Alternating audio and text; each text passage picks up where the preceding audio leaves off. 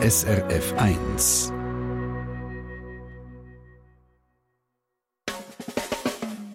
Deine Mundart auf SRF 1. Jetzt geht es um eine schöne Sprache. Berndeutsch.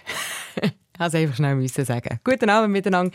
Mein Name ist Monika Buser und ich werde noch schnell ein Gedicht vortragen. Wo kämten wir hin, wie alle sagten? Wo kämten wir hin und niemand ging die Vereine schauen, wohin dass man käme, wenn man ging? Das wunderbare Gedicht ist vom Berner Pfarrer und Dichter Kurt Marti. Und es stellt drin die Frage, wo wir herkommen würden, wenn eben niemand den Mut hat, den ersten Schritt zu machen. Auffallend an diesem Satz, den ihr jetzt gehört habt, sind die Konjunktivformen, also die Möglichkeitsformen, «chiemte» oder «giengte». Formen, die ein bisschen exotisch stehen, vielleicht für die Nahoren.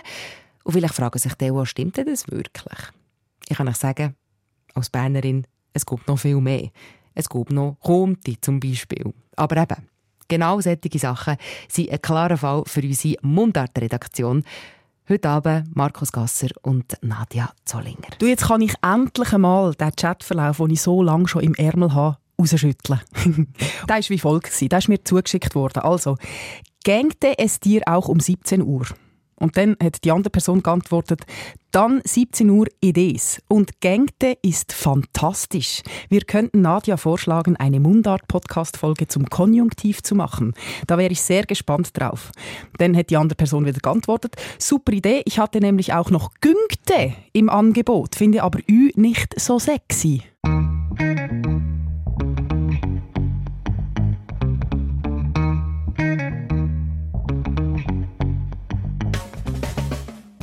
Das ist wirklich sehr schön. Für mich wäre «Gieng» viel naheliegender. Wobei «Güngt» ist schon auch gut. Ist, ich habe «Giengti» geschrieben. Oder «Giengti». Ja, jetzt haben wir schon einen ganzen Fächer. Was stimmt denn jetzt? um das geht es jetzt, glaube ich, in der nächsten halben Stunde. Das ist aber jetzt nämlich genau das Spannende. Weil es ist so eine richtige Unsicherheit am Start, oder? Heißt es jetzt «Gieng», «Guch», «Gucht», «Guchti», «Gängti», «Güngti»? «Gich». Ja. Auf jeden Fall ist das ein Steilpass für uns, würde ich sagen. Ein grammatisches Thema, das offensichtlich den Leuten Freude macht, also wo die Leute irgendwie auch ein Bewusstsein haben dafür, vielleicht nicht auf der Metaebene, die wir jetzt ein bisschen anschauen, aber das Thema, wie sagt man jetzt richtig, Gunti oder Ginti oder Göch oder Gech, das beschäftigt offenbar die Leute. Ich würde sagen, wenn es den Konjunktiv nicht gab, müsste man ihn fast erfinden. Ja. Hinter Hanses Heiris Haus huscht 100 Hasen. Auf der anderen Seite flex der Freshie du mit fettem Karren. Viele finden unsere schöne Mundart ist am Go. Aber lots of people können den ganzen Trouble nicht verstehen. Beide tun sich anzünden, abfuhren, abmuxeln. Die Mundart ist am Abserblen, kannst sie ins Grab leeren. Beide haben jetzt Beef, shooten verbale Gunbullets. Was ist jetzt der Grund da? Es ist deine Mundart. Deine Mundart. Mit Nadia Zollinger und Markus Gasser. Wir reisen ein bisschen zurück. Wir gehen wieder die Schulbank drücken. Lektion Nummer 10, oder? oder so. Also sicher nicht Lektion 1, ja. Ja, Der Konjunktiv. Konjunktiv Präsens und Konjunktiv Präteritum. Schon die Wörter, die machen mir ein bisschen Angst. Uiuiui. also, das Wichtigste müssen wir gleich, gleich schnell wiederholen. Was ist jetzt genau der Konjunktiv?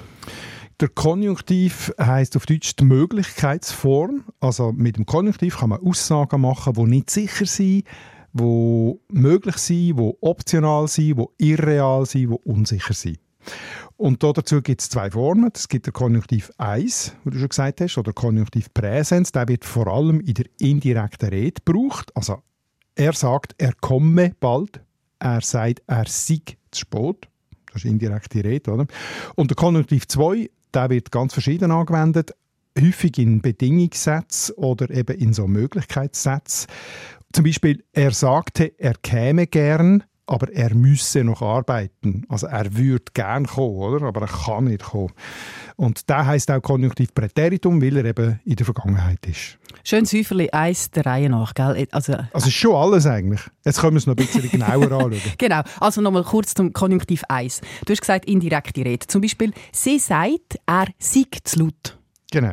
Ich weiss ja nicht, ob er wirklich zu laut ist. Im Vernehmen noch ist er zu laut. Ich habe es nicht selber gehört, sondern nur über sie vermittelt. Das heißt, ich kann die Richtigkeit von dieser Aussage, von dieser Information nicht beurteilen und darum nimmt man den Konjunktiv. Da haben wir ein wunderbares Beispiel dazu, und zwar von Pedro Lenz, der Goalie bin ich. Ob das schon alles ist, kann ich wissen, als ich schon zur Nase ausblühtet habe. Dann habe ich gesagt, sie sind fertige Weichschnäbler und ich habe noch nie so eine weiche Memmen gesehen, die so viel schwach schlängen. Jetzt habe ich aber gleich noch eine Frage. Und zwar zitiert er sich sozusagen selber. Das passt jetzt nicht ganz zu deiner Definition, weil Also, er weiß ja... Ich habe noch nie, ich habe gesagt, ich habe noch nie so Ja, aber er hat es ja gesehen. Ja. Ja. Ja klar, das stimmt schon, aber es ist halt einfach so, dass äh, grundsätzlich die indirekte Rede im Konjunktiv ist, auch wenn das jetzt mit dem, äh, dass man es nicht genau weiß, ob etwas war, nicht kann stimmen, wenn man von sich selber redet, aber weil es indirekte Rede ist, macht man es trotzdem. Der Konjunktiv 2, das ist der, den wir am Anfang gehört haben, bei dieser schönen Diskussion, die die zwei miteinander geführt haben, wenn sie jetzt eigentlich wollen, zusammen abmachen wollen. es dir jetzt am 5 oder am 6? Das wäre jetzt eben eine Möglichkeit. Hättest du Zeit, auch am 6 zum rausgehen? Und darum nimmt man den Konjunktiv 2. Genau. Also Möglichkeit ist so ein bisschen die Hauptanwendung. Oder dann auch Wünsch. Wenn ich ein Vöglein wäre und auch zwei Flügel hätte, flög ich zu dir. Wunsch, Kinderlied. Schöne Konjunktivformen. Oder auch Vorstellungen. Zum Beispiel ein Fondue wäre es jetzt. Und auch Wein dazu. Früh am Morgen. Oder auch Bedingungen. Bedingungen, die müssen erfüllt sein Du meinst so Wenn-Sätzchen? Genau. Also, wenn das Wörtchen Wenn nicht wäre, dann wäre ich schon längst Millionär. so etwas. Ja. Man nennt das eben darum, auch weil das so irreal ist im Moment, der Irrealis, weil man damit kann unmögliche oder unwahrscheinliche Sachen sagen Und dann wird der Konjunktiv 2 auch noch gebraucht für Höflichkeitsformen. Das sind wir Schweizer ja besonders gut. Könntet ihr mir bitte helfen? Also ist so eine Art eine indirekte Anfrage, oder? Man stellt sie nicht so direkt, man sagt nicht «Hilf mir», sondern «Würdest du mir bitte helfen?» Ist Das das, ist das der weltbekannte schweizerische Bedürfniskonjunktiv à la Benz Friedli? Ich glaube, Berner hat den Konjunktiv erfunden. Ist alles ging so ein bisschen vielleicht möglicherweise eventuell. zu Bern ist ja nie geradeaus, oder? Fräulein dürfte ich, wenn ihr so gut sein wenn es möglich wäre, wenn es nicht nichts aus mich eventuell ein Herrgöttli haben. Perfektionierter Konjunktiv. Genau, wir sind schon ein paar Mal an diesem Bedürfniskonjunktiv vorbeigekommen, zum Beispiel in der Folge über die Philosophie, Mhm. oder? Also was sagt der Spruch über den Charakter von jemandem aus oder von einem Volk oder so? Genau, und wir haben es auch auseinanderdröselt, wo wir über die Unterschiede zwischen uns Schweizer und den Deutschen diskutiert haben. Genau, da gibt es ja auch Unterschiede, kommen wir noch dazu. Damals haben wir herausgefunden, dass der Bedürfniskonjunktiv, eben das «ich hätte gerne», «ich wette gerne» und so weiter, nicht exklusiv schweizerisch ist, aber doch im Süden vom deutschen Sprachraum sehr viel weiter verbreitet ist als im Norden. Apropos Höflichkeitskonjunktiv. Der Endu hat uns noch geschrieben, ich wäre der Endu oder da wäre das Badzimmer. Und er findet das völlig unlogisch, weil er ist ja der Endu und da ist ja das Badzimmer. Warum ist denn dort der Konjunktiv am Start? Das ist wirklich äh, schön. Dort habe ich übrigens auch noch äh, gerade beim Pedro Lenze ein Zitat gefunden, darf ich bekannt machen, das wäre jetzt eben der Ueli.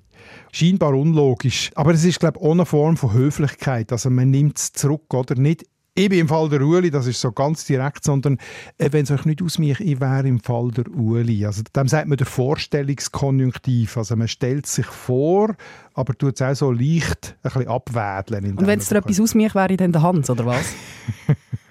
ich weiß es nicht.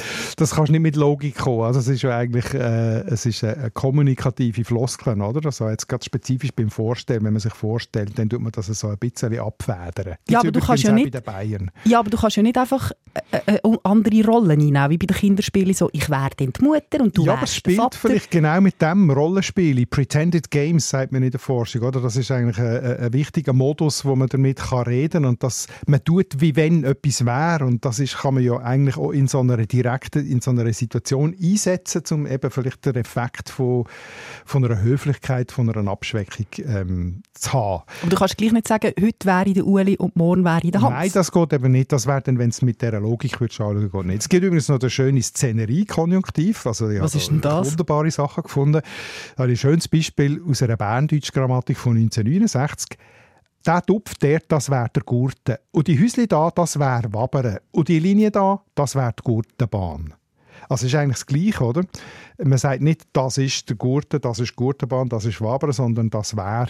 Also man macht auch so, so ein bisschen eine Umschreibung. Beispiel kommt übrigens, äh, und, und ganz viel, was ich heute erzähle, kommt aus einem grossartigen Buch, recht wissenschaftlich, aber wirklich toll zum Lesen, von Michael Wilde, «Der Konjunktiv im Schweizerdeutschen». Was man will wissen über ein Konjunktiv, dort kannst du es nachlesen. Und zwar neueste, jüngste Forschung. Kannst du mir jetzt gleich noch erklären, warum das der Endu wäre und nicht ist? Eben, das habe ich ja schon erklärt. Ich habe allerdings auch noch gedacht, vielleicht meint er noch etwas zusätzlich. Äh, es könnte auch eine Formel sein für Duzis machen. Und dort macht es dann Sinn. Also wenn er sagt, ich werde der Endu, könnte das eine Abkürzung sein für, wenn es für dich auch stimmt, dann könntest du mir Endu sagen und nicht mehr Herr Ecker. Dann wäre es eigentlich eine geniale Abkürzung, oder? Dann verstand ich es. Danke vielmals. Danke vielmals. Also, Danke, Fazit. Viel Höflichkeit gleich viel Konjunktiv. Das ist gut zusammengefasst. Deine Mundart. Ob das jetzt wirklich so typisch ist für uns Schweizer, das schauen wir später nochmal an. Jetzt müssen wir mal aber anschauen, wie dass man den braucht. Wie man ihn bildet. Also wie kannst du da überhaupt zusammenbröseln? Okay, jetzt muss ich auch wieder schauen, dass ich nicht zu schulbuchmässig wird, aber gleich von vorne ganz kurz. Es gibt grundsätzlich zwei Verbarten, die starken und die schwachen. Schwach ist, der Vokal bleibt in allen Zeitformen gleich. Lachen, lachte, gelacht, immer an. Stark ist, der Vokal ändert sich. Singen, sang, gesungen. Ich ja schnell immer das That's it. in meinem Vaterkörbli, darum habe ich mir eine Eselsbrücke gemacht. Die schwachen Verben, die sind schwach, um ihren Vokal zu ändern. Ja, kannst du so sagen. Gut. Und die Unterscheidung zwischen starken und schwachen Verben, die spielt auch beim Konjunktiv eine Rolle. Konjunktiv 1, da nimmt man den Verbstamm vom Indikativ, also lachen. Lach ist der Stamm und tut einfach die spezifische Endung anhängen. Also ich dachte, er lache. Also Lach ist der, ist der Stamm und dann einfach ein E.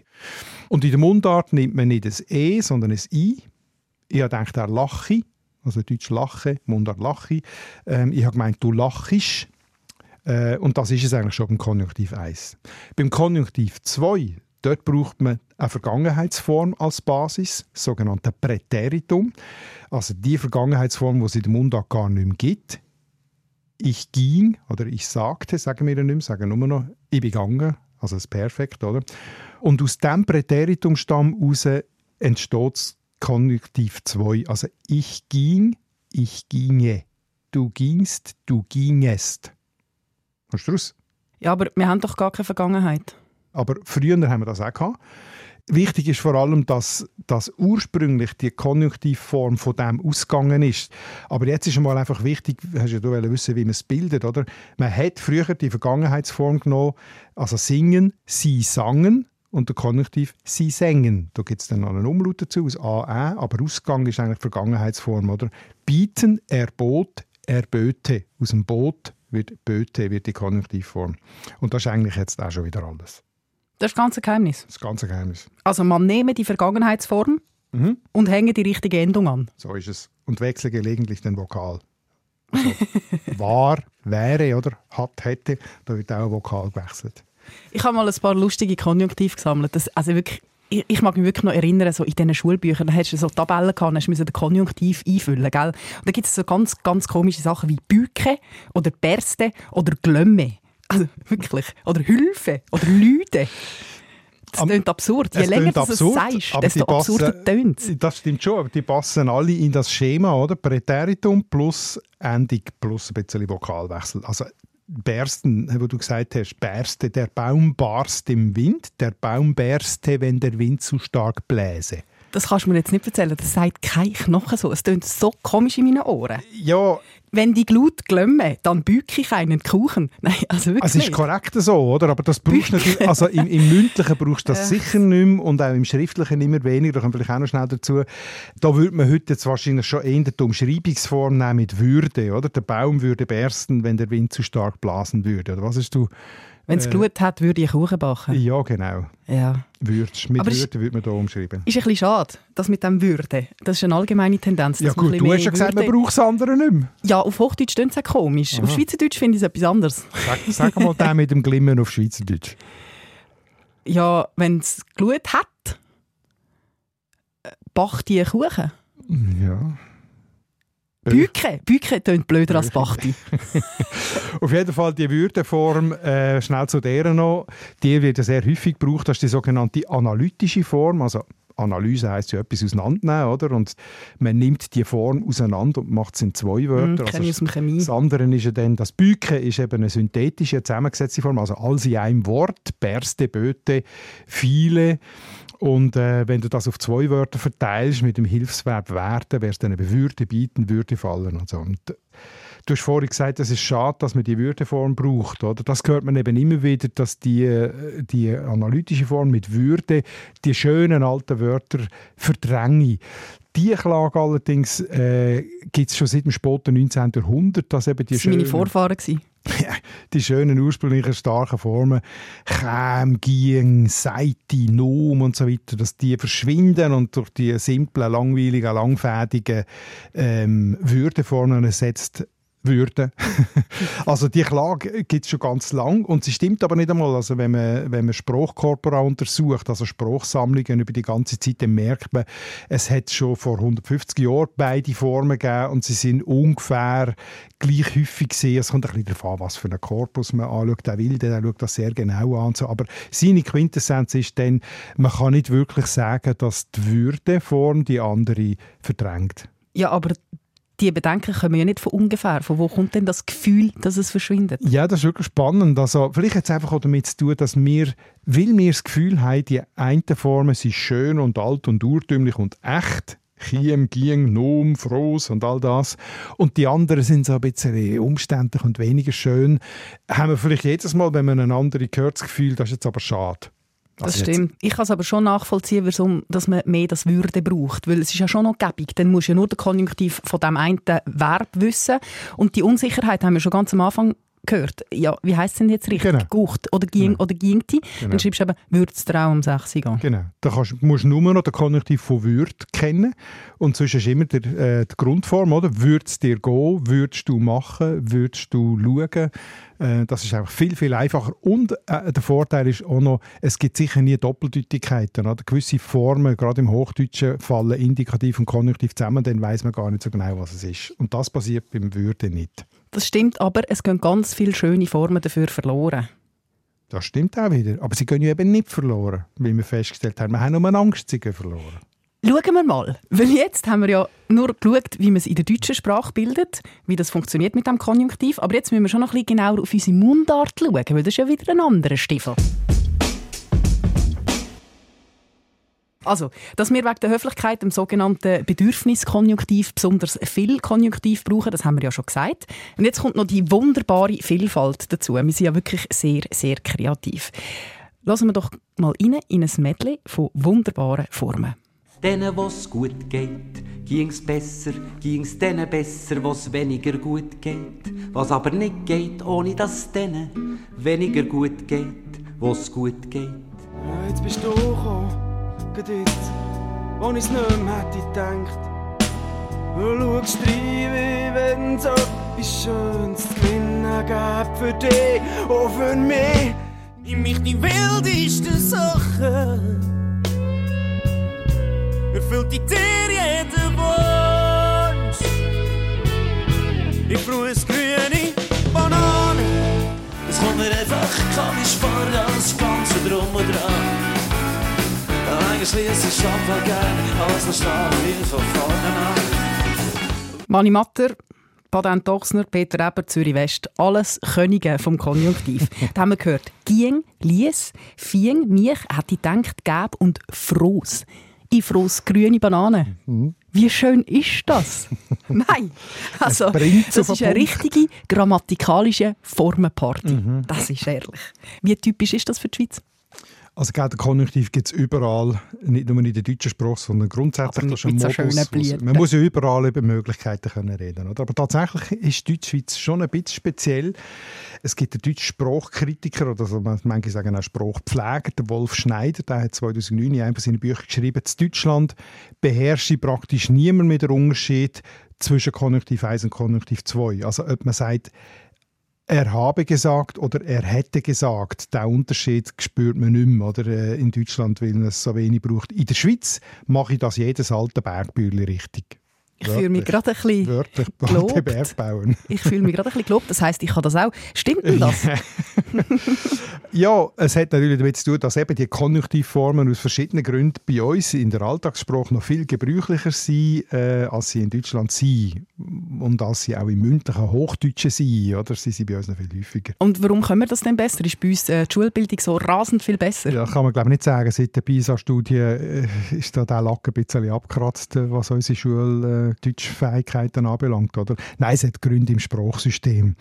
Im Standarddeutschen ist es so, dass viele Konjunktivformen mit den Indikativformen zusammenfallen. Das habe ich vorhin schon mal kurz angetönt. Also erste Person, ich habe gesagt, heißt ich habe gesagt, oder? Aber wenn ich sage, sie behauptet, ich habe gesagt, dann ist das eigentlich ein Konjunktiv. Und darum weicht man, weil das genau die gleiche Form ist und man nicht weiß, hat sie es jetzt gesagt oder, äh, oder meine ich nur, sie hat es gesagt, weicht man dann im Deutschen auf ein Konjunktiv 2 aus. Also sie behauptet, ich hätte gesagt. Also da gibt es schon mal eine Vermischung. Der, äh, der Wilde, das Buch, das ich vorhin zitiert habe, sagt, der Konjunktiv hat im Hochdeutschen ein Sichtbarkeitsproblem. Ist das nicht wunderbar? Sehr. Man sieht ihn gar nicht. Und Darum muss man ihn anstreichen und ändern, in Ja, den zweiten genau. überführen. Ich Mhm. hätte gesagt, oder? Oder ich würde gesagt haben, oder? Und darum gibt es im Standarddeutschen sowohl schriftlich wie mündlich eine allgemeine Tendenz weg vom Konjunktiv und weg von der starken Formen hin zu den Würdeformen, eben weil es viel Unsicherheiten gibt. Im Schweizerdeutschen haben wir das eben nicht. Wir haben eigentlich fast immer eindeutige Formen, darum müssen wir nicht ausweichen. Ich habe gesagt, gegen ich heb gesagt oder ich heik gesagt oder ich heck gesagt. Also die Konjunktivform ist immer ganz anders als die Indikativform. Oder dann kann man sogar sagen, ich seite. Also Allzweckwaffen einfach ein I hinten anhängen und schon hast du ein Konjunktiv und darum müssen wir nicht ausweichen. Das heisst, wir brauchen den Konjunktiv nicht nur häufiger, sondern wir haben auch speziellere Formen, die es im Hochdeutschen nicht gibt. Also das Auch I gibt es ja im ja. Hochdeutschen nicht, oder? Genau. Es gibt sonst noch Eigenheiten von der Schweiz, die noch stärker anders sind. Zum Beispiel die I-Endung wird dort zu einer Die-Endung. Er macht die, er gängt die, nicht nur I, sondern die. Und die wird auch generalisiert. Das heißt, man hängt sie auch an starke Formen an. Oder? Ich ging, lenkt. Ich gang, ich ging. Ging ist eindeutig. Man merkt schon, ah, voilà, Konjunktiv. Konjunktiv. Aber da hängt mir jetzt noch ein I an, ich ging ein oder ich ging die, um es äh, ganz deutlich zu machen. Also dem sagt man eine Generalisierung von dem die. Das gibt es im Deutschen noch nicht. Zum ein ganz, ganz eindeutiges Fähnchen draufstecken, Achtung, Achtung, Achtung, das ist ein Konjunktiv. Ja. Das machen wir ja auch bei den Mehrzahlen. Oder? Tschöpperensens oder Büsis oder Rössers. Genau, das haben wir ja dort schon mal sehr genau angeschaut. Oder? Die, der, der Wunsch der Leute, das Bedürfnis, ganz starke Formen zu haben, die dann zu so Blüten führt. Und beim Konjunktiv ist das auch so. Was auch noch eine schweizerische Eigenheit ist, ist, dass eigentlich schwache Konjunktiv stark werden. Also der Konjunktiv von «ich mache» ist «ich mache» oder «ich machte». Und da, gibt, da macht man daraus jetzt aber auch einen starken «ich mich» oder «ich mieche» oder «ich michte» oder so. Ja, die schöne Vielfalt sieht man auch im Webvideo von unserem Kollegen André Perler. Er hat da einen wunderbaren Satz zusammengebröselt, nämlich «Wenn das Wetter schön wäre, ging ich raus, gingt ich raus, gungt ich raus, güngt ich raus, gäh ich raus, gucht ich raus, gäng ich raus, gängte ich raus, gäng ich raus, gäu ich raus, würde ich rausgehen, täte ich rausgehen.» Das ist jetzt, glaube ich, ziemlich eine erschöpfende Liste. Das sind, glaube ich, die meisten, die überhaupt möglich sind. Ich glaube, es gibt noch andere. Ja, man kann irgendetwas finden, aber welchen Vokal hast du noch nicht gehabt? Nein, die Vokale habe ich glaube alle abgedeckt. Die Vielfalt ist so offensichtlich. Warum haben wir so riesig viel Auswahl? Jetzt kommen wir zurück zu dem, was ich vorhin gesagt habe, mit dem, äh, wo du schon gesagt hast, wir haben ja gar keine Vergangenheitsform, kein Präteritum und das ist auch der Grund, weil sich das Schweizerdeutsche vor etwa 400 bis 500 Jahren vom Präteritum gelöst hat, von dieser Vergangenheitsform. Das hat es vorher auch gehabt. Also man hat damals im Spätmittelalter noch auch können sagen, es regnete gestern für es regnete gestern. Also als Wirklich Vergangenheitsform. jetzt? Wirklich jetzt. so komisch. Die letzten Dialekte haben das ganz erst im 19. Jahrhundert abgelegt, aber heute ist es wirklich ganz verschwunden aus der, aus der Deutschschweizer Mundart. Heute haben wir nur noch das Perfekt. Es hat gestern geregnet. Ich finde es eben super, es ist viel einfacher. Und weil die, das ist ein anderes Thema, und weil, weil die Anbindung ans Präteritum, wo man im Deutschen immer noch hat, auch wenn das vielleicht nicht bewusst gemacht wird, oder die Leute das nicht denken, ich ging, ich ginge, oder? Die ist immer noch da, die ist aber in der Mundart völlig losgelöst und darum herrscht eben eine grosse Unsicherheit immer mehr, was jetzt eigentlich richtig ist, welcher Vokal jetzt eigentlich der richtige ist. Also eben bei Go wäre ja der korrekte Ging, also Ginge, da gehört Ging eigentlich dazu, historisch gesehen, oder? Aber weil die Unsicherheit da ist, könnte auch Gang oder Gäch oder Göng oder Gung richtig sein. Du hast jetzt aber den Konjunktiv gebraucht. Könnte richtig sein. Ich höre jetzt da bei dir raus, das heisst alles außer ging, gingti ist falsch. Ja, nur wenn du es sprachhistorisch anschaust, aber konkret in der Praxis ist das halt eben in Bewegung. Richtig ist, ja was gebraucht wird. Ja, es gibt ja auch keine Kontrollen im Konjunktiv. Also, äh, sorry. Es gibt ja auch keine Kontrollen in der Mundart, weil es keine Grammatik gibt. Also man kann ja in der Baseldeutsch Grammatik nachlesen, was Baseldeutsch richtig wäre, wenn einem das wichtig ist. Aber letztlich in der Mundart geht es darum, dass man verstanden wird. Und wenn die Leute «gungti» und «gäch» und «gech» und «ging» alles genau gleich als Konjunktiv lesen, dann ist das nicht falsch, dann ist es erlaubt in der Mundart. Ich weiss, da gibt es Leute, die es anders sehen, aber für mich ist das so. Und ich finde ja, was zu dem gehört, das ist ein Gebiet, wo die Sprache kreativ ist, oder? wo ganz neue Formen können, wo auch die Sprache würzen, beleben. Da haben wir ein tolles Beispiel, und zwar vom Spoken-Word-Künstler Achim Parter. Und zwar ist das eine Aufnahme von der Mundartnacht Gegenwart 2009. Ich würde sagen, wir hören gerade mal rein. Dem Schrubi. Also dem Schrubi in einen Brief. Michst du das? Schraubst du dem? Ja, das mich ich auch so. Ja, michst es oder chiemst du die Stotzung? Ich chief den Papier und ein Kuvert und bring den Brief auf die Post. Wie gesagt, Also, ziemlich spielerisch. Biest dir das? Aber Das Bies- biest dir gerade. Ja, aber Bies gibt es, meiner Meinung nach. Es gibt alles, wir haben alles gehört. Ja, es gibt auch äh, Schraub. bit- weil ich meine, du, es geht ja ein bisschen darum, was sind ganz sicher, oder man denkt sich, was ist erfunden und was ist vielleicht schon eine ältere Form, oder? Also du schraubst keinen Brief. Was, was, schraub, was würdest denn du machen? Ich, ich schreibe die Brief. Du schreibst einen Brief. Oder ich würde einen Brief schreiben. Wobei, die Nummern von Achim Barth kenne ich ja schon länger und darum äh, ich könnte auch gut sein, dass ich Schraub sage, weil ich es halt einfach gehört habe. Deine Mundart. Du ist jetzt aber die Vielfalt auch noch eine Tendenz von heute. Also was ich beim äh, eben in diesem Buch gelesen habe, die Klage über einen Wildwuchs von der Konjunktivformen, die ist schon vor 150 Jahren gesehen. Also es gibt eine Untersuchung von Jost Winteler über die Mundart von Kerenz im, im Glarus. Eine sehr umfassende Darstellung von dieser Mundart. Da ist auch der Konjunktiv untersucht worden. Und der hat eben auch schon behauptet, die synthetischen Formen, die schönen alten Formen, gingen zurück und man würde immer mehr Würde brauchen. Und wenn man die alten synthetischen Formen noch würde brauchen, dann seien sie außerordentlich verwildert. Oft tappt die Sprache zwischen mehreren, meist ganz verdorbenen Formen herum, schreibt er.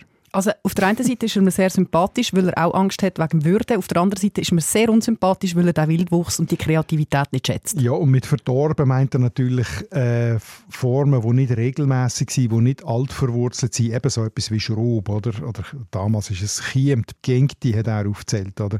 Also schon vor 150 Jahren sind die Mundartsprecher offenbar gern sehr kreativ gewesen und die Sprachwissenschaftler, die Sprachpfleger haben das beklagt. Was mich aber auch noch interessiert, wir haben jetzt Achim Parter gehört. Das ist ja offensichtlich ein Berner. Und er hat sehr viel schöne Konjunktiv gebraucht. Ich habe so ein bisschen das Gefühl, die Berner sind Schweizer Meister im Konjunktiv. Ist das so? Die haben selber gerne das Gefühl, dass sie sind, ja, weil sie halt so... Sie so- sind Meister in allem, gell? Sie sind Meister in allem und sie haben ein sehr starkes Bewusstsein für ihr Berndeutsch. Es gibt so viele, ich weiss keine Untersuchung über Quantität, also ob einzelne Dialekte mehr Konjunktiv als andere brauchen. Es gibt einfach die allgemeine Erkenntnis, dass wir im, in der Mundart sehr viel Konjunktiv brauchen. Aber es gibt gewisse regionale Unterschiede in den Formen, also welche Konjunktiv das gebraucht werden. Also vor allem natürlich jetzt bei diesen Vokalen. Also das I, äh, mich, ging, das wird eigentlich in allen Mundarten gebraucht, aber die Form michti, ich michti nicht mit, wenn man mich fragt. Die wird vor allem im östlichen und nördlichen Teil von der Deutschschweiz gebraucht. Aber so Bern, Luzern, Freiburg, Wallis, die sagen eher nicht michti. Also an dem kann man zum Beispiel ähm, etwas Regionales erkennen. Bei Achim Parter haben wir ganz viel U gehört. Er hat ja äh, äh, in Schrobenbrief und in Brungen auf die Post. Ist das U typisch Berndeutsch? Auch eine gute Frage. Auch hier gibt es keine Untersuchung. Da müssen wir ja ganz viel Verben anschauen und schauen, wo werden die U-Formen gebraucht. Es gibt ein Verb, das im Sprachatlas von der Deutschen Schweiz abgefragt worden ist, nämlich das Verb «nehmen». Da gibt's ja Inom. Eben, genau, da gibt es eben die Form Num, Numti. Und für das weiß man es. Und das ist sehr spannend. Es gibt zwei Gebiete, wo das, also der Sprachatlas ist ja vor 80 Jahren, sind die Fragen gemacht worden, oder? Ähm, dort ist es der Raum Jura-Südfuss von Olten bis Solothurn und dann noch Richtung Bern, aber nicht bis zu der Stadt Bern und noch so ein bisschen Oberaargau. Also da, ich weiß nicht, ob du dir das vorstellen kannst. Das Gebiet so sagen wir zwischen Olten und Solothurn und noch ein bisschen südwärts. Und Zentralschweiz, vor allem Obwalden, Nidwalden. Und das ist, also wenn du auf der Karte schaust, ziemlich klar nur genau die Gebiete, wo man Num, Numti sagt. Obwalden Also ist ein man, kann nicht, Stichwort. man kann nicht sagen Berndeutsch, aber Bern gehört so am Rand ein bisschen dazu. Ja, aber du hast Obwalden erwähnt. Das ist ein Ja. sehr gutes Stichwort, weil der Max Lohner hat uns geschrieben. Und zwar hat er gesagt, in Obwalden habe ich auch schon gehört, ich moch, was ich würde machen. Ich gong, ich würde gehen. Und ich sung. Sung ist doch toll, also von singen. Ja, ja. Das hat jetzt auch all die U. Das entspricht ja dem, was du sagst. Also das entspricht dem, ob es die Formen wirklich gibt. Also es gibt sie ja, wenn er sie sagt, aber vielleicht sind, ist sich das heute dort auch ein bisschen am äh, verbreiten, das U, weil die Freude haben daran. Oder noch sehr lustig, der Jürg Wittenbach hat uns geschrieben, dass er einen Freund hat, der sehr kreativ ist mit Konjunktiv. Er sagt einmal, ich gog die Eis, wenn man mir eine Geige gob. Ich weiss es nicht, er schreibt nicht, wo er herkommt, respektive sein Freund, äh, wo das einmal sagt, oder? Äh, aber könnte sein, dass das auch Obwalden ist. Aber auf jeden Fall Gugten für Geigen, das ist, glaube ich, jetzt, da sind wir uns vielleicht einig, tatsächlich scherzhaft erfunden, oder? Und das ist ja irgendwie interessant, dass das, äh, der Konjunktiv die Leute so animiert, zum witzige Wörter erfinden. Also die Vielfalt ist doch herrlich. Unsere Sprache ist so lebendig und wir haben da so einen tollen Baukasten. Wir können experimentieren und Vokale umformen und, und Endungen dranhängen. Schöner nützt die nicht. Das ist doch wunderbar, nicht? Ja, absolut. Also und ob wir Schwel Schweizer jetzt Weltmeister sind, das wissen wir nicht so genau. Das ist nicht ganz klar, aber sicher sind wir Anwärter auf den Weltmeistertitel, würde ich sagen. Sag mal, wir sind in der Endrunde. he? Ja, jedenfalls im Vergleich zu Deutschland haben wir schon das Näschen vorne. Kann man, glaube ich, sagen. Weil wir brauchen ja den Konjunktiv sehr exzessiv, dank auch unseren Höflichkeitsformen, weil wir sehr ein höfliches Völkchen sind. Wir brauchen sehr viele spezielle Formen, wie Gungti, Chiem, Föchteti oder Schrob. Wir brauchen vielleicht ein bisschen weniger das, das Würde, oder? Und wir erfinden immer wieder neue Formen wie Gogti. Jetzt noch eine Frage an dich. Angesichts der fortschreitenden Zeit, es ist ja dann schon bald Dezember, schraubst du einem Christkindli einen Brief, wenn es das geht?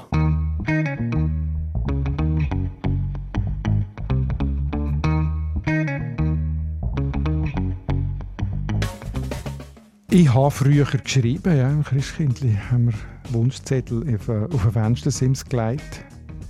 Und die sind dann am Morgen weg. Gewesen. Und das hat nur können mirakulöserweise sein, weil das Weihnachtskindli, wie ich gesagt habe, das Zögeli vom Fenstersims weggeholt hat. Ah, du sagst Weihnachtskindli, nicht Christkindli. Genau. Warum? Äh, das kommt dann in der nächsten Folge. Das ist eine Ost-West-Grenze zwischen Christbaum, Weihnachtsbaum, Christkindli, Weihnachtskindli. Wir machen wieder mal eine Weihnachtsfolge. Und ich mag mich an die letzte Weihnachtsfolge vor zwei Jahren erinnern. Was der Markus einfach nicht will beantworten sind alle Fragen rund ums Thema Gützli. Wenn ihr uns aber Gützli wollt schicken die nehmen wir gerne. Einfach keine Fragen zu Gützli. Also Mailänderli, Brunsli, was haben wir noch alles? Spitzbuben. Ja, gut. Warum heißen die, wie sie heißen, das können ihr nachhören in einer Folge, wie du gesagt hast, von vor zwei Jahren. Also Gutzli nehmen wir. Einfach keine Fragen zu Gutzli. Schreibt uns viel mehr Fragen zu. Was willst du wissen? Ja, wieder, wie heisst bei euch zum Beispiel der Begleiter vom Samichlaus? Mhm, der Schmutzli ist das bei mir. Normalerweise der Schmutzig, gibt aber auch ganz viele Varianten. Oder vielleicht auch, was kennt ihr für Ausdrücke für Weihnacht oder für Weihnachtsfiguren sonst noch immer auf der Welt? Also die Italiener haben ja die Befana, oder? Und der, äh, in Skandinavien gibt es ein Julfest, also da gibt es ganz unterschiedliche Arten, wie die Weihnacht heute gefeiert wird, basierend zum Teil auf alten Mythen. Das würde mich wundern, vielleicht kommen wir dann auf Zeug, wo wir noch keine Ahnung haben. Wenn du also weit umgereist bist oder so ein bisschen Multikulti unterwegs bist und witzige Weihnachtsfiguren kennst, dann wäre es schön, wenn du uns ein Mail schraubst auf mundart.srf.ch. Wir sagen Danke. Das ist der SRF-Podcast «Deine Mundart» mit dem Markus Gasser und der Nadia Zollinger. Ton- und Audio-Layout Livio Carlin und Benjamin Pogonatos. Also, sie machen nicht eins, sondern sie machen eins. Ein Weihnachtsspecial, 21. Dezember, Mundartsendung auf SRF 1. Und ihr könnt eben mitbestimmen. Nadja Zollinger und Markus Gasser, was sie da so besprechen. Schreiben das Mail auf mundart.srf.ch mit Fragen oder Ideen, was euch interessiert rund um das Thema Mundart und Weihnachten. Und wir beantworten jetzt gerade wie immer auch noch Familiennamen. Danacher, Laubacher und Rotacher. Das dann später in der Sendung. Denen, wo's gut geht, ging's besser, ging's denen besser, wo's weniger gut geht. Was aber nicht geht, ohne dass denen weniger gut geht, wo's gut geht. Drum geht wenig, für dass es denen besser geht, wo's weniger gut geht. Und drum geht's auch denen nicht besser, wo's gut geht. Denen, wo's gut geht, ging's besser, ging's denen besser, wo's weniger gut geht. Was aber nicht geht, ohne dass denen weniger gut geht, wo's gut geht. Drum geht wenig, für dass es denen besser geht, wo's weniger gut geht. Und drum geht's auch denen nicht besser, wo's gut geht. Wunderbar. Berndeutsch, Mani Matter, denen, was gut geht. Und wir bleiben gerade bei Mundart. Passt ja schließlich heute die Sendung. Peter Reber mit «Grüne Bananen».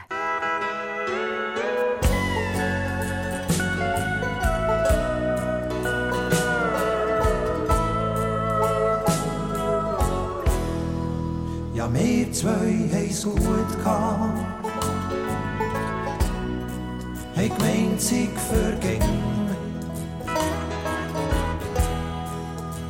plötzlich hast du genug gehabt. Und gesagt, so, das lang. Ja, was soll ich auch machen? Dass du zurück zu mir kommst. mich die wildesten Sachen erfüllt in dir jeden Wunsch. Ich frohs grüne Banane, ging ich barfuß durchs Feuer. Nun die nächste Karawane auf der Suche nach dir. Ich frohs grüne Banane, Akzent verhält würde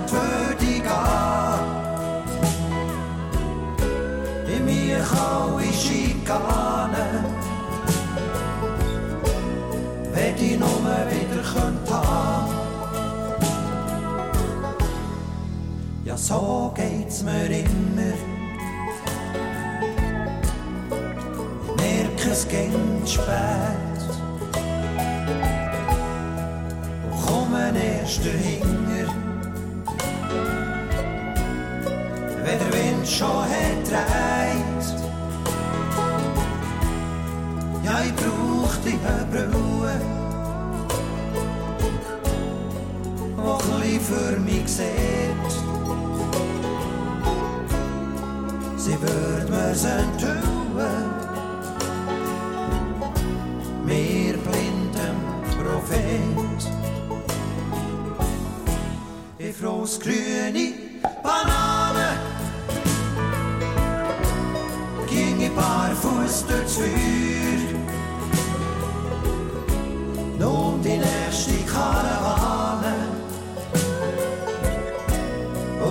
Suche nach dir. Ich grüne Banane, Akzent verwählt würde ich gehen. In mir alle Schikanen, wenn ich nur wieder könnte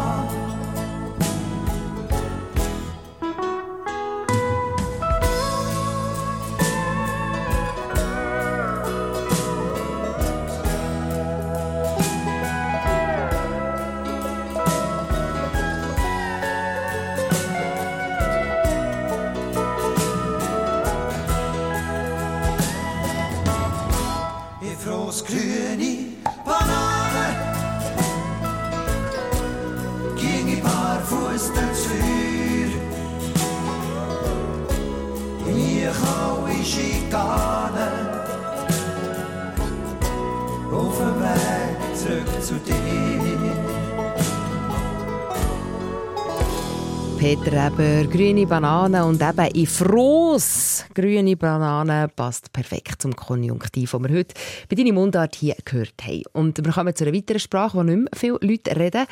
Elsässisch, ein alemannischer Dialekt, der an der Grenze von Basel zu Frankreich geredet wird.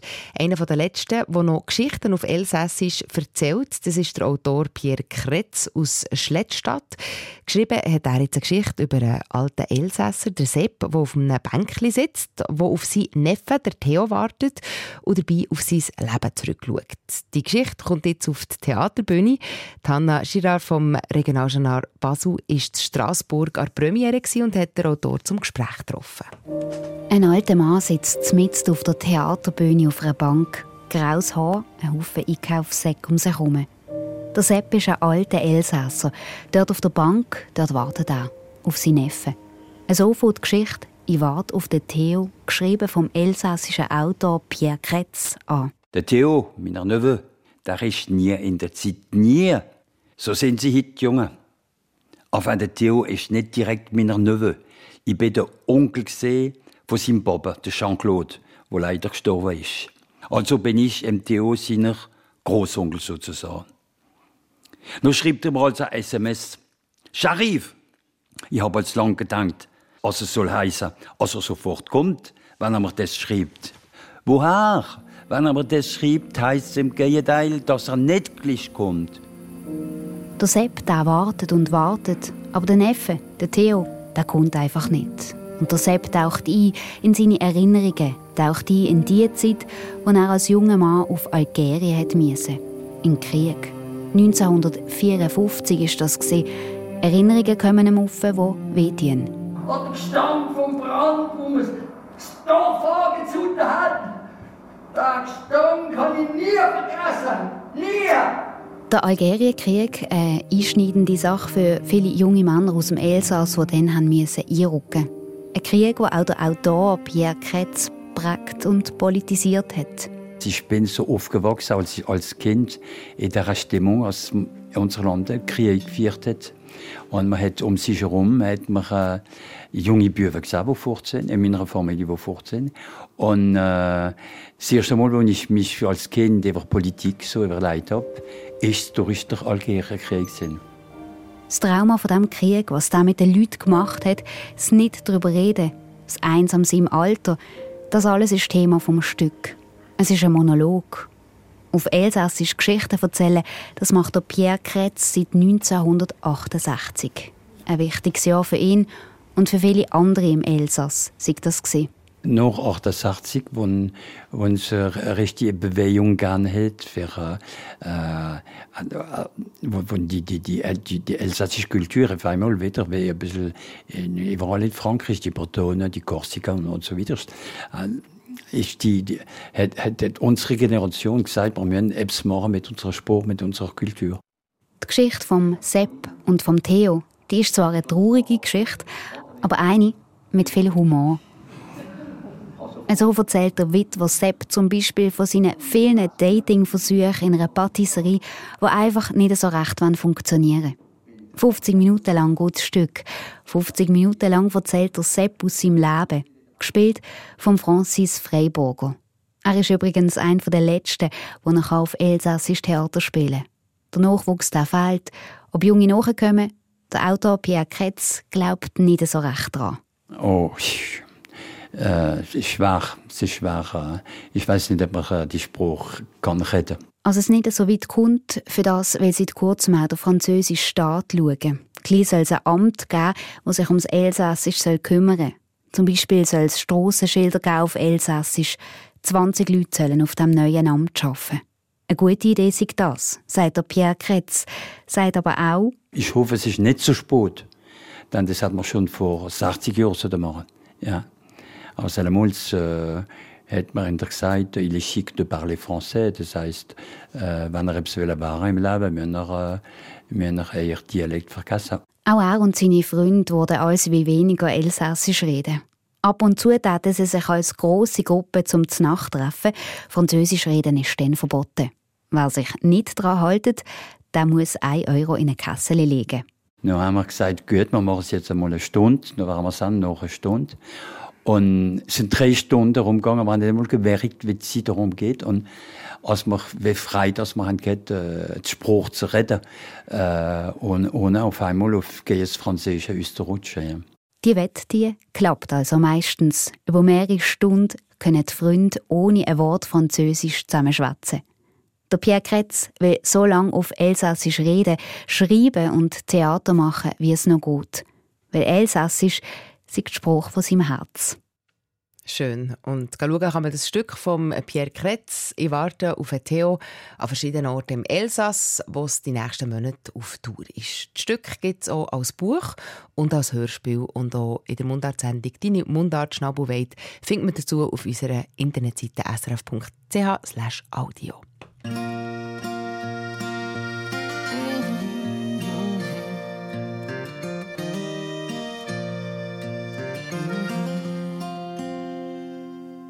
Ich hab mich nie getraut, mal vor dir herzustehen. Vielleicht, weil ich Angst hatte, du könntest es falsch verstehen. Wenn ich dir meine Gefühle beschreiben für dich, komm ich nicht dagegen wehren, auch wenn sie dürfen sein. Ich sage dir, wenn ich nur ein paar Jahre jünger es mir vielleicht nicht mal halb so schwer, endlich die Wahrheit können sagen und mir eingestehen, wie wunderschön du bist und wie gern das ich dir hab, kannst du mich verstehen.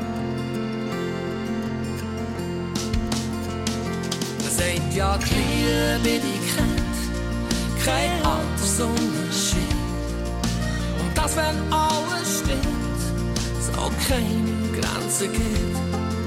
Und du lässt mich nicht kalt, das müsst du wirklich wissen. Und dich im Regen stehen, das plagt mein Gewissen. Ich habe nicht Angst um dich, es gibt so Menge, die dich würde. Es tut mir von Herzen leid, doch ich kann dir keine Sorgen, schon bald scheint die Sonne für dich. Ein Engel fliegt dir zu, und mit dir will glücklich sein. Du sagst zu mir, wenn ich nur ein paar Jahre jünger wäre, dann fühlst du mir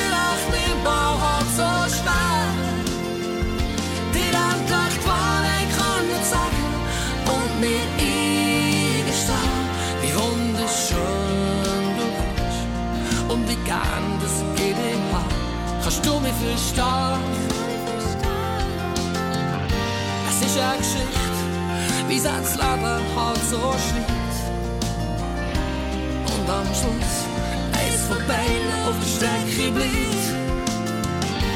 Kann die Weg, lass dich vom Wind treiben. Vergiss mich nicht bleib Freunde bleiben. Ich sage dir, ein paar Jahre jünger wäre, dann fiel es mir vielleicht nicht mal halb so schwer. Dir endlich Wahrheit können sagen und mir eingestehen. Ich sage dir, wenn ich nur ein paar Jahre jünger wäre, dann fiel es mir vielleicht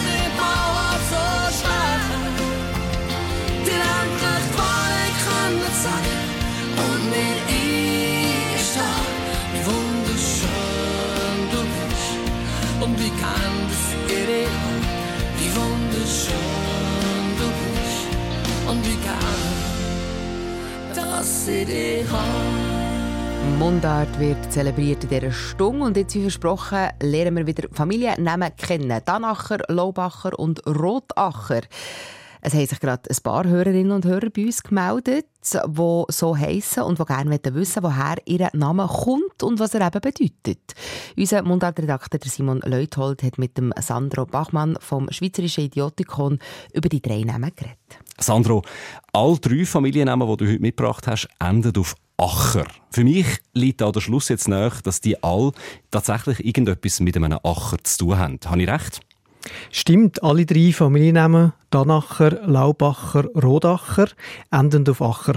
Das ist, was die drei Namen miteinander verbindet. Allerdings sind nur zwei von den drei Namen Komposita, also zusammengesetzte Wörter, die mit dem Element Acher enden. Der dritte ist eine Ableitung auf ER, also sozusagen ein falscher Freund. Und welches sind jetzt die beiden echten Achernamen? Tatsächlich etwas mit dem Wort Acher zu tun haben die Namen Danacher und Laubacher. Beides sind Wohnstättennamen, das heißt der erste Namensträger hat in beiden Fällen beim Acher gewohnt. Also gut, fangen wir doch mit Danacher an. Beim Familiennamen Danacher ist das ein Acher mit Tannen daneben oder einer, der direkt angrenzend zum Tannenwald ist gelegen. Heute gibt es noch eine Reihe von Flurnamen, die Tannacker, Tannenacher oder ähnlich heissen, unter anderem im Kanton Basel-Land, wo der Name Danacher alte gesessen ist. Genauer zu Lauwil, Oberwil und zu Derwil. Dass man den Anfang vom Namen mit D schreibt und nicht mit T, ist übrigens typisch für die Aussprache in der Region. Also so wie man im Baselländischen Eu ein Turm und ein Dierli sagt und nicht ein Turm oder ein Tierli. Und wenn ich jetzt da weiterdenke, beim Namen Laubacher sind es dann Laubbäume gewesen. Also wobei, bei einem Acher hat es ja in der Regel gar keine Bäume. Ja, du hast zwar schon recht, aber genau wie beim Danacher sind die Bäume auch beim Laubacher nicht direkt auf dem Acher. Aber fangen wir von vorne an. Der Familienname Laubacher geht auf die gleichlautende Flurname Laubacher zurück. Und das wiederum ist ein Acher, der von einem Haufen Laubbäumen umgeben war. All die gesessen, also vor 1800 verbürgert, sind die Laubacher an mehreren Erden im oberen Freiamt im Kanton Aargau. Namensgebend ist vermutlich ein abgegangener Hof auf dem Gebiet von der heutigen Gemeinde Buchrein oder Buri im angrenzenden Luzern. Heute ist das Gebiet von dem ehemaligen Hof ein Quartier mit Einfamilienhäusern und Wohnblöcken, aber der Flurname lebt weiter als Quartiername oder in Strassennamen wie Laubacher Straße, Laubacher Rhein oder Laubacher Weg. Und eben in dem Familiennamen Laubacher. Und jetzt bleibt also noch der Name Rotacher übrig. Du hast vorher gesagt, der Name sei in dem Fall per Ausschlussverfahren nicht mit Acher zusammengesetzt, sondern eine Ableitung auf R. Also was heißt das jetzt? Man kann es vielleicht so sagen. Rotacher geht nicht auf einen Flurnamen zurück, der ein Acher benennt, sondern ist ein Herkunftsname zum Ort Rotachen, bzw. Rotachen, wie man heute am Ort selber sagt. Und wie das noch viel der Fall ist, bildet man so Herkunftsnamen, indem dass man das ER, also R, anheicht. Also ist ein Rotacher ursprünglich einer von Rotachen. Rotachen ist ein Weiler von der Gemeinde Oppligen bei Thun und ist gar nicht weit davon entfernt, wo die Familie Rotacher altverbürgert ist, nämlich das Blumensteh westlich von Thun. Und woher kommt der Name vom Weiler Rotachen bzw. Rotachen? Der ist abgeleitet vom Namen für den Fluss, der durch den Weiler fließt. Das ist nämlich die Rotache, zum Teil auch Rotache ausgesprochen. Das Element Ache kommt häufig bei Flussnamen vor und geht auf Althochdeutsch Acha zurück. Das bedeutet ganz einfach Wasser oder Fluss.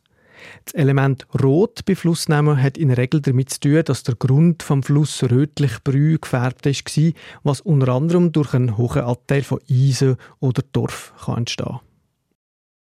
Also wieder drei Namen erklärt bekommen. Das war von der heutigen Mundartsendung. Redaktion Markus Gasser, Nadia Zollinger und Simon Leuthold. Mein Name ist Monika Buser. Nächste Woche stellt uns die Literaturredaktorin äh, Michael Luisier, ein Klassiker der Mundartliteratur, vor. Der Roman «Der Vögi» ist ein Sohung vom Autor Martin Frank aus dem Jahr 1979 heute noch ein revolutionäres Buch über einen schwulen Mann im Drogenmilieu. Der Roman wird neu aufgelegt beim Verlag Der gesunde Menschenversand. Ein willkommener Anlass, das spezielle Werk wieder einmal anzuschauen und zu besprechen, unter anderem eben mit dem Autor Martin Frank selber.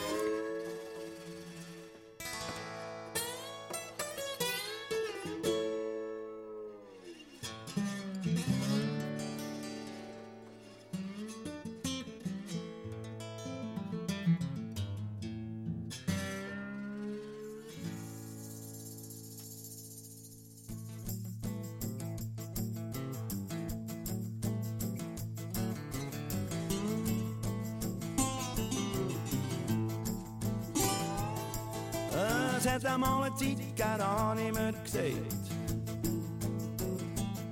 Ich weiß genau, um was es bei der Liebe geht. Ich habe durchgesehen, habe mir alles überlegt. Aber das ist lang her, ich weiß nicht mehr, wenn, wenn ich jetzt noch wüsste, was ich gewusst habe. Dann.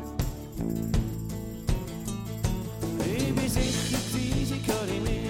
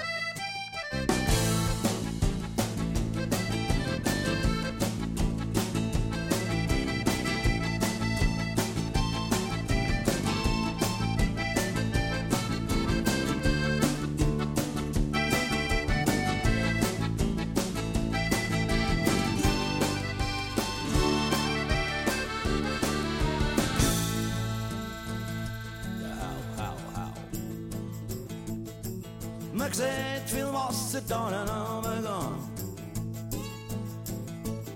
Und ich habe Sachen gesehen, die ich nie verstehe. Der Inbegriff Eine Sendung von SRF1. Mehr Informationen und Podcasts auf srf1.ch.